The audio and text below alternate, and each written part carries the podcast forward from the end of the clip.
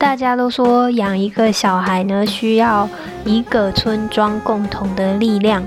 你也是这么觉得吗？哈喽哈，大家，我是新西亚，欢迎来到人亮妈妈的创富人生。今天这一集呢，想要来跟大家介绍以色列的传统特色，也就是以色列的集体农场基布兹。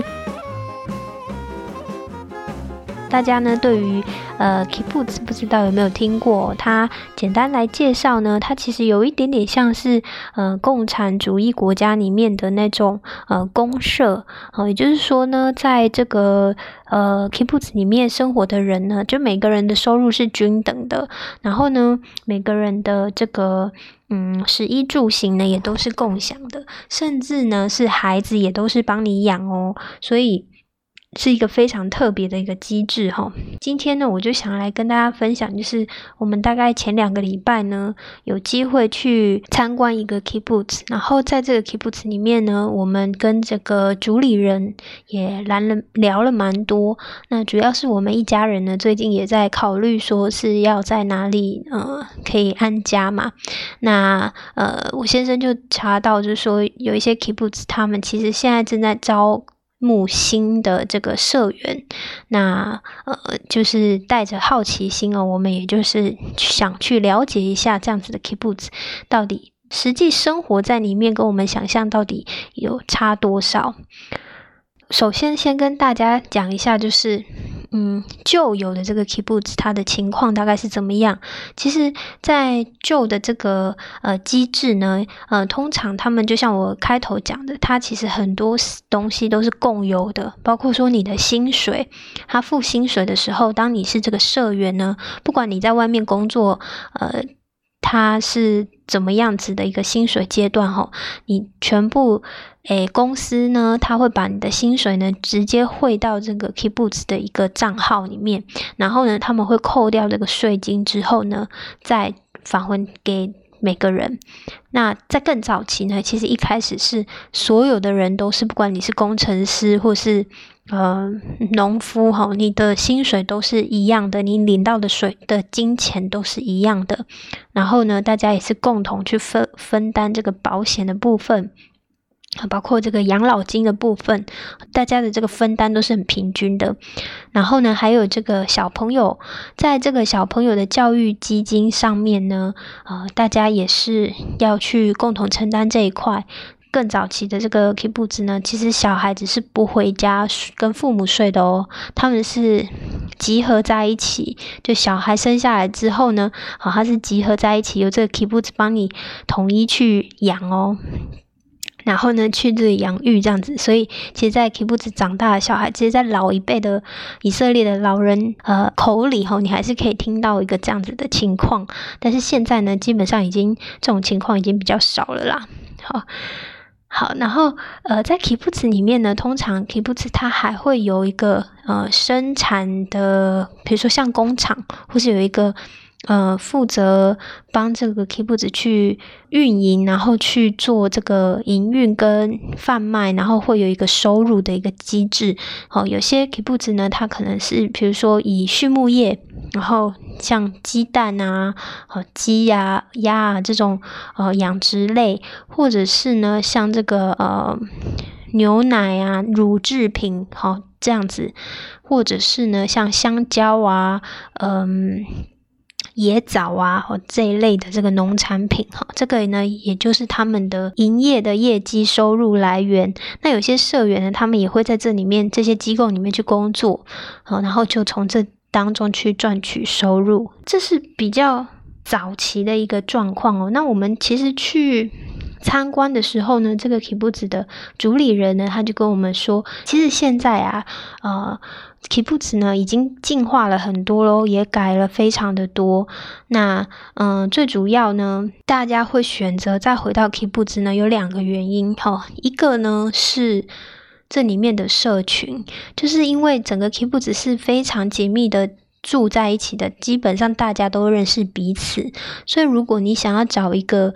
组织，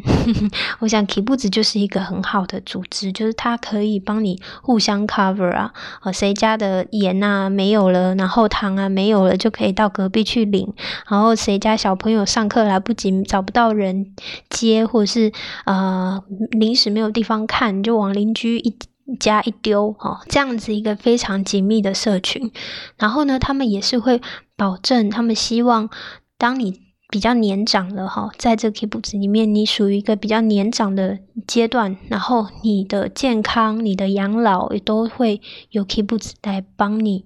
承担。那这个部分，我觉得他这样的设计啊，就让你觉得非常的安心哦。那主理人也说，他其实想要去营造的是一个理想的生活环境，虽然有点理想主义啊。但是呢，他觉得这就是他所谓的这种乌托邦。在这种 k i b u t 里面呢，第二个比较吸引人的地方，当然是因为最近全球房价飙涨。那 k i b u t 呢，它的这个运作方式呢，其实是跟呃以色列政府呢有一个协定，然后他们可以用一个比较低廉的价格。先取得这些土地，那这些土地呢，它还是属于它这个所有者，并不是属于盖房子的人。可是呢，它可以开放给他的社员，好去领取这个土地，然后在这个土地上面呢去盖房子。那嗯，这个社员呢，他就只要负担这个承建房子的费用就好，也就是说，土地的钱呢就可以省下来。那在现在这个房价飙涨的时候啊，当然就特别的受欢迎喽。好，可是呢，它也有坏处，就是说你这个房子呢盖好了之后，它会规定一个年限，哦，可能比如说是五年，哈，五年内你不可以做买卖的动作，然后呢，可能到五年后。你才可以做一个私有化的转换哈，等等。那再来呢，就是说它的洗的土地是有限的嘛。像嗯，我们去参观这个 k i b u t 呢，它现在只有四百位成员。然后呃，据这个主理人来说，其实相较起来，它的规模是比较小的。那它就会面临到一个。呃，情况就是他的这个年龄啊，就是会渐渐的老化，所以为了要让他这个 Kibuts 能够永续的经营呢，他们就希望能够呃再去跟政府要求有更多的土地，然后来做开发，然后呢继续招募更年轻的社员。那他们最理想的招募对象，当然就是那些有年轻小朋友的家庭啊。然后大家就是再带入更多的这个呃人口进来，然后一起呢帮助这个 k 布子呢永续的经营下去。那这个 k 布子呢，它呃相较于我们一开始讲的那些比较旧有的制度来说呢，它其实已经呃包括已经改进了非常多。比如说像这个。呃，收入的部分，每个社员他的收入呢，他其实是呃直接进到自己个人户头，然后呢，你再去按照你的收入，它有点像是额外的征税这样子，就是除了你的个人所得税交给政府之外呢，你的还要在呃每个月还要再交固。就是一些呃固定比例的这个税金给到 k i b u t 去作为一个公有场地的一个运营费用，然后呢，在这个公有的费用里面呢，他也会去帮你去缴一些可能额外的保险，或者是嗯小孩子的教育基金，好，然后有一大部分呢是用在公有设施的一个呃建设上面，包括说有一些游泳池啊，然后有这个活动中心啊等等。好，还有食堂啊，好，这些都是属于它的公有设备。我觉得这样想起来，其实比较像是你活在类似一个像高级的养老院这种感觉。然后呢，这个养这个应该说高级的休闲度假村啊，哈，因为它通常它的地点呢也会属于比较市郊一点。那在这个地方呢，就是呃。不会像是你住在城市那么的方便，但是呢，它有山有水，然后诶，可能你会需要跟这个呃牧场为伍，呃呃，不是坟墓的墓哈，是那个养牛、养羊、养鸡，它可能附近就会有一个这样的工厂，因为那是他们的诶主要的盈利来源嘛。然后或者是呢，你会有一些农场，就说是香蕉农场啊等等哈这些。然后，诶，在这个呃。皮布茨里面呢，你也会看到，比如说有这个活动中心，有餐厅，然后有小学，然后有这个卫生所，然后幼儿园等等，这些是属于公有的设施。那另外有一个比较大的亮点，就是它在这个教育的部分，我觉得也非常特别，就是因为它。有很多家庭，基本大部分的家庭都有小孩子。那这些小孩子呢，大家相处在同一个年纪年龄段的呢，他们就可以去有一个。比如说有一个学前班，然后幼幼儿园，然后小学，一直到高中，这些呢都是这个公社的小孩子呢一起去上学。那呃去上学，可能呃大家学课后呢想要去哪个地方再去学一些什么才艺班啊什么的，也都是家长的。互相轮流接送啊，我觉得这样子在安全性来说，还有在这个小孩子这种社交感跟归属感来说呢，啊，这个也带给一个做家长的非常一个，我算是一个很大的加分项哦。好，然后呢，做了一些初步的了解之后呢，我觉得诶非常有兴趣。我接着就问啦，那呃，我们如果要申请的话呢，需要什么样子的条件？那申请要入社的话呢，嗯，他现在会有一个标准的作业程序，就是。当然，一开始就是我们互相认识，然后呢，他会去看说，还会有一个阶段是让申请的家庭跟他的社员们会去彼此做交流，然后去看你是不是真的适合。他们其实是一个交流非常紧密的团体。那呃，Kibbutz 的生活虽然说现在已经现代化很多了，可是其实还是嗯，相较来讲还是非常的紧密的。所以如果说他只是生活跟外面有一些不一样的话，那我们可不可以适应有一些特别的规矩啊？或者是你要喜欢交朋友，你要喜欢啊奉献，然后互利，好是一个这样子的心态，那。他们就会非常欢迎。那特别呢，他们也当然会去重视一些条基本的条件哈，比如说，嗯，小朋友他，呃，你的小朋友有多少个？他们非常欢迎这种年轻然后多个小孩的家庭，因为他的目标就是要让他的 kibbutz，呃。年平均年龄降低嘛，然后人口变多嘛，所以他非常欢迎这个有小小孩的家庭。然后呢，再来就是你所做的贡献，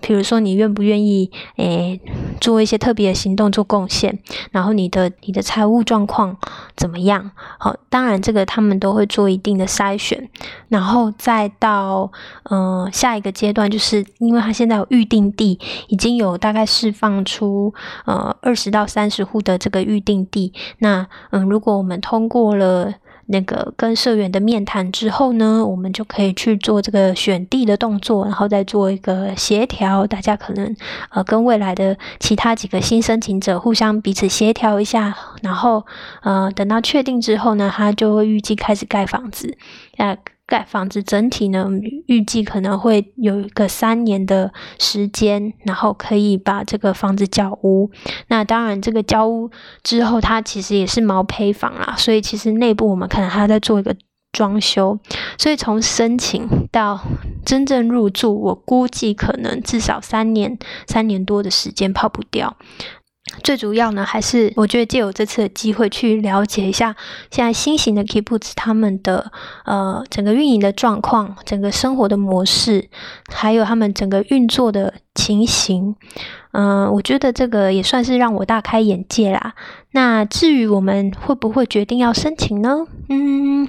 我自己还没有拿定主意，你觉得呢？如果是你的话，你会想要住在一个比较都市化、开放的环境，还是你喜欢住这种嗯人与人之间关系很紧密的郊区呢？嗯，欢迎你来告诉我你的想法哦。好，那我们今天的节目就这样啦，我们下集见，拜拜。